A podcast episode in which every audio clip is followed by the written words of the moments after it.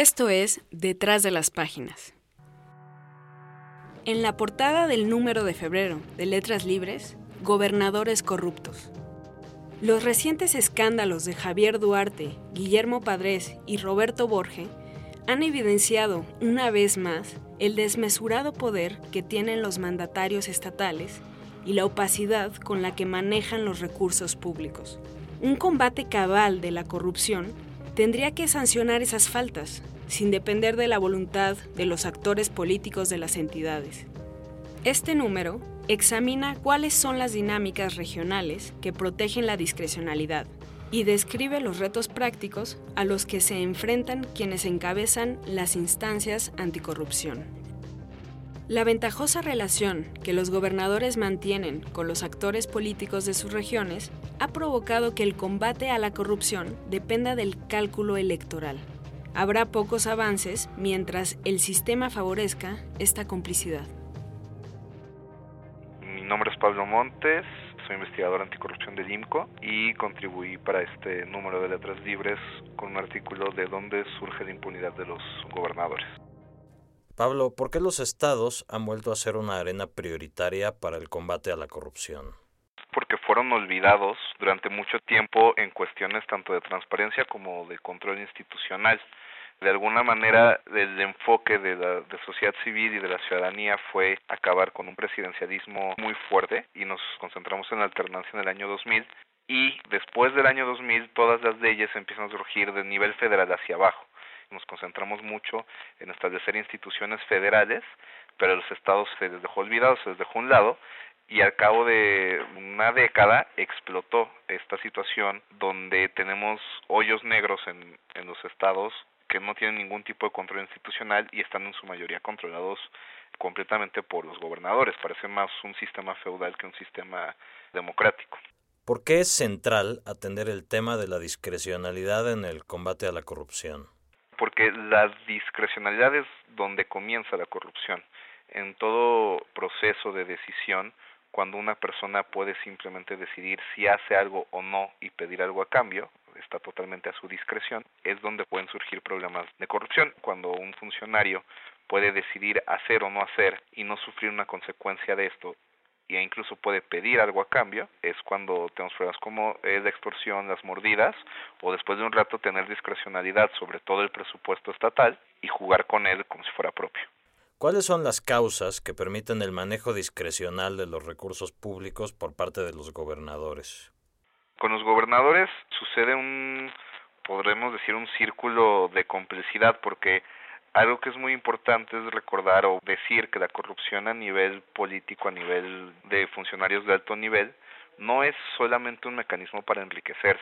Los gobernadores y los altos funcionarios roban para enriquecerse, pero también roban para ejercer control político. Y es algo que a veces olvidamos. Cuando yo tengo control de los recursos públicos, puedo influir en la carrera de, de varios personajes o actores políticos locales.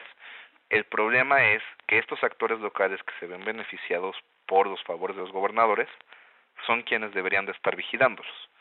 Y cuando surge este círculo de complicidad, no hay nadie que represente un contrapeso para el gobernador y esto les permite controlar los recursos públicos a total discreción. En tu artículo te preguntas si es posible probar que la impunidad de la que goza la mayoría de los gobernadores es producto del desvío de recursos hacia sus partidos o hacia otros partidos. ¿Cómo respondes a esta pregunta? En el artículo presento una medición sobre escándalos de gobernadores como una manera de, de identificar qué tan dispuestos están los propios partidos políticos a ir en contra de uno de sus gobernadores, tomando en cuenta que si estos gobernadores son la llave de desvío de recursos públicos, los partidos van a, van a estar renuentes a castigarlos. Los casos que tomo son de 2000 a 2013, pero si hacemos casi cualquier ejemplo en concreto, cuando surge un escándalo de un gobernador en funciones, en el partido donde es militante el gobernador salen a defenderlo y ni siquiera investigan. El claro ejemplo de Javier Duarte, antes de las elecciones de Veracruz, el PRI incluso eh, salió a defender a, a Javier Duarte. ¿Por qué? porque es un aliado importante en las elecciones. Una vez que pasan las elecciones, ya cambia por completo esta, esta estrategia de los partidos, porque el gobernador ya no les es útil, ya no les puede dar más recursos, entonces ya eh, se deslindan de eso. Este es un, un ejemplo agregado eh, se presenta en, en, una base de datos de más de 330 escándalos y el comportamiento de los partidos es bastante similar. Cuando tengo un gobernador en funciones que me puede dar recursos, que me puede apoyar con, con la maquinaria estatal, no me voy a deslindar de él a pesar de los escándalos. Cuando ya no es gobernador en funciones, cuando el escándalo surge después de que, de que acabó su periodo, bueno, ya no me sirve, entonces sí puedo deslindarme de él. ¿De qué forma reaccionan los partidos? En México, al menos en los casos estudiados, en un 90% de los casos de escándalos de los gobernadores, los partidos deciden proteger al gobernador, eh, darle un espaldarazo. Y tan solo en, en poco menos del 10% es cuando, cuando se deslindan de él o cuando piden que, que se castigue. Y esto es parejo para los partidos que han tenido gobiernos estatales, PRI, PAN, PRD, todos se comportan eh, de manera similar. ¿Y cómo reaccionan las autoridades? eh, es incluso peor porque de los escándalos de corrupción que han salido de los gobernadores, tan solo en cuatro casos en el periodo estudiado, de 72, tan solo cuatro llegaron a algún tipo de sanción para el gobernador. De esos cuatro, dos ya salieron de la cárcel, por así decirlo y también es, es claro que ninguno de los consignados, de los gobernadores que fueron castigados, seguía siendo gobernador en funciones. O sea, se repite esta dinámica de cuando ya no estás en el poder, ya no me funciones de cierta manera y puedo darme el lujo de castigarte. ¿Cuál es tu opinión sobre el Sistema Nacional Anticorrupción? El Sistema Nacional Anticorrupción es un gran paso hacia adelante en términos de cambios legislativos para poder tener procesos de investigación y sanción claros sí es un, un gran avance, no es la solución, es simplemente el pilar de donde tienen que llevarse acciones más concretas. Y una vez más, estamos hablando de un sistema nacional, es importante recalcar los sistemas estatales, tienen que crear 32 sistemas estatales, y si seguimos dejando a los estados en el olvido, no se van a poder generar las instituciones fuertes que se necesitan para combatir a la corrupción. ¿Cómo podemos atacar la corrupción en los gobiernos locales? tenemos que acabar con la discrecionalidad de los gobernadores. Tenemos que generar pesos y contrapesos reales, poder terminar con estos feudos que se están generando. Y esto es simplemente transparentando las decisiones presupuestales y también haciendo una buena fiscalización de los estados, acabando con la discrecionalidad del gobernador sobre la cartera del estado. Al norte del país, en Sonora y Nuevo León, Dos abogados con estilos muy distintos y en medio de peculiares turbulencias políticas, dirigen las primeras instancias creadas en México para castigar la corrupción con la ley.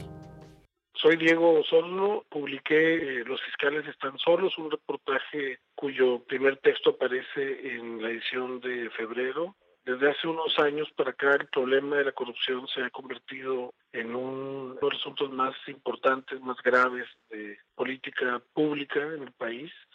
Se ha creado un sistema nacional anticorrupción, pero hay dos estados que de alguna forma se adelantaron a este sistema y crearon ministerios públicos especializados en el combate a la corrupción. Son Sonora y Nuevo León, en donde las elecciones del 2015 llevaron al poder a candidatos opositores. En el caso de Nuevo León, a Jaime Rodríguez Calderón, el primer gobernador independiente, y en el caso de Sonora, a Claudia Pavlovich, gobernadora del PRI, que llegó después de una administración del PAN.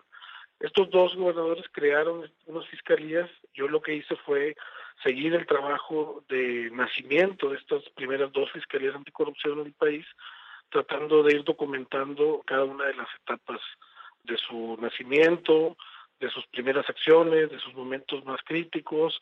El fiscal de Sonora, Brasil Espinosa, es un joven abogado con una carrera como activista ciudadano, sobre todo en el norte del país, que decide aceptar esta eh, invitación que le hacen para participar en la Fiscalía Anticorrupción. Representa todo un reto, eh, ya cuando uno mira de cerca cómo funcionan estos organismos. En Sonora nunca se había abierto una investigación por enriquecimiento ilícito hasta la creación de esta fiscalía. Todos queremos que la corrupción se acabe en México, ¿no? Pero no se va a acabar solo con buenos deseos o con bonitos discursos, se acaba con acciones cotidianas, con el día a día, y el día a día está lleno de inercias, ¿no? Que son las que trata de relatar este texto. Las acusaciones de corrupción en el ámbito cultural suelen centrarse en el reconocimiento a quienes benefician los premios, las becas y las ediciones financiados por el Estado.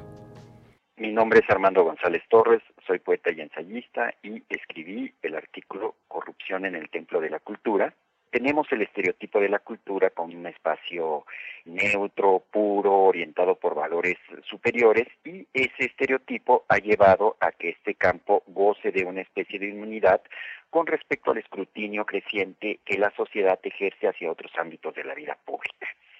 Sin embargo, pues yo creo que debido a su inmersión en el mercado, al carácter esencialmente cerrado de las comunidades culturales, pues al lado de ejemplos pues auténticos de virtud, de probidad, también en este campo se presentan numerosos conflictos de interés, tensiones entre el ideal y la realidad si bien en la cultura mexicana no se pueden ver ejemplos de una corrupción sistemática de grandes dimensiones como en otras esferas de la vida pública, yo creo que sí existen múltiples resquicios para prácticas pues indebidas, laxas, discrecionales. Y esto se agudiza por precisamente la enorme opacidad con que ha operado a lo largo de su historia la política cultural en México. Curiosamente, muchos de los grandes megaproyectos que han sido cuestionados por expertos en los últimos años no han sido objeto de mayor interés por la comunidad cultural entre los propios teadores, entre los formadores de, de, opinión pública en el campo de la cultura, creo que la preocupación por las prácticas irregulares suele ser esporádica y tiende a manifestarse mucho más cuando un individuo o un grupo se siente lastimado por una decisión particular. Y lo que yo hago en este artículo pues es precisamente referirme a algunos de los casos que mayor controversia han suscitado, que por decirlo así han sido la gota que derrama el vaso de determinadas prácticas muy constitucionarias y que de repente pues pueden parecer inaceptables. Y estos casos tienen mucho que ver con los sistemas de estímulos a creadores, los premios literarios y las antologías. También, en nuestro número de febrero, soy Jimena Canales, la autora del artículo Apunta y Dispara sobre la historia de los interfaces del Internet. Mi interés en escribir ese artículo era de tratar de averiguar por qué cuando abrimos nuestra computadora tiene cierta organización, por qué vemos un sistema operativo, por qué generalmente después de prenderla nos conectamos al Internet, usamos un navegador para accesar el Internet esa arquitectura del software pues no es accidental. Entonces mi interés como historiadora de la ciencia era averiguar por qué llegó a estar de esta manera. También me interesa muchísimo cómo pasamos de tener un Internet donde solo estaba disponible en unas mil computadoras a pasar a hoy que tenemos más de tres mil millones de usuarios. La tesis de mi artículo es que el navegador fue esencial para lograr este cambio. La historia que cuento se mm, centra en el primer browser que fue muy popular, que se llamaba Mosaic, que fue muy popular porque usaba lo que ahora llamamos el point and click, apunta y dispara y fue estos navegadores lo que hicieron que toda esa información que, que empezaba a estar ahí eh, fuera accesible de una manera mucho más sencilla. Y hubo un momento clave en 1994 donde parecía que el Internet tal vez iba a cambiar de rumbo y abandonaría sus raíces que en ese momento eran públicas y gratis y democráticas y se iba a volver una cuestión comercial cuando Jim Clark, la persona que vio una oportunidad comercial en Mosaic, que hasta entonces había sido un software gratis, decidió eh, venderla como, como un producto separado. Soy Jordi Canal, eh, profesor en la Escuela de Altos Estudios en Ciencias Sociales de París y he preparado para este número de Letras Libres un artículo titulado Drogados nazis, que es eh, de hecho un comentario de un libro muy interesante eh, traducido al, al, castellano recientemente, un libro de Norman Ochler, El gran delirio, Hitler, drogas y el Tercer Reich. Es un libro que creo que cambia algunos elementos de nuestra comprensión del nazismo y de la propia figura de Hitler. Nos habíamos creído de alguna manera el argumento del nazismo de que ellos estaban contra las drogas, eh, estaban por la vida sana, y eso eh, demuestra el libro de Ogler que es solo parcialmente eh, real. Sí es cierto que en algunos momentos hay persecución de las drogas en la Alemania nazi, pero al mismo tiempo hay una utilización muy fuerte de la droga en el ejército, en la, en la Wehrmacht. Y de hecho eso permitiría explicar cómo campañas como la de Polonia en el 39 o la de Francia en 1940 pudieron hacerse de manera tan rápida el alto consumo de drogas y de metanfetamina básicamente habría permitido a los soldados de Hitler estar hasta 17 días sin dormir, por tanto avanzando permanentemente y casi sin comer.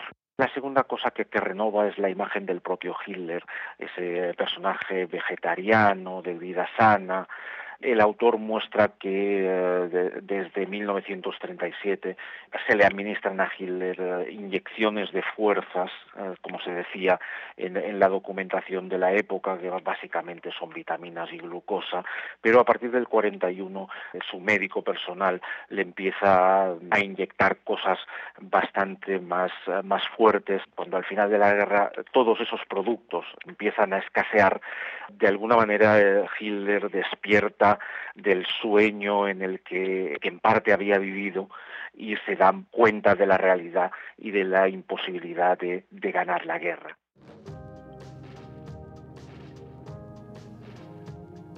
Además, Edward Mendelssohn bucea en las profundidades de la era digital. Patricio Pron recuerda a Ricardo Piglia una entrevista de Brenda Lozano con la artista Tacita Dean Letras Libres estará disponible a partir del 1 de febrero en puestos de revistas y su versión para iPad puede descargarse sin costo desde iTunes Store. Pueden suscribirse a los podcasts de Letras Libres a través de iTunes, SoundCloud, Stitcher y otras plataformas de distribución de podcast. Recuerden compartirnos sus comentarios y valoraciones. Esperamos que disfruten este número.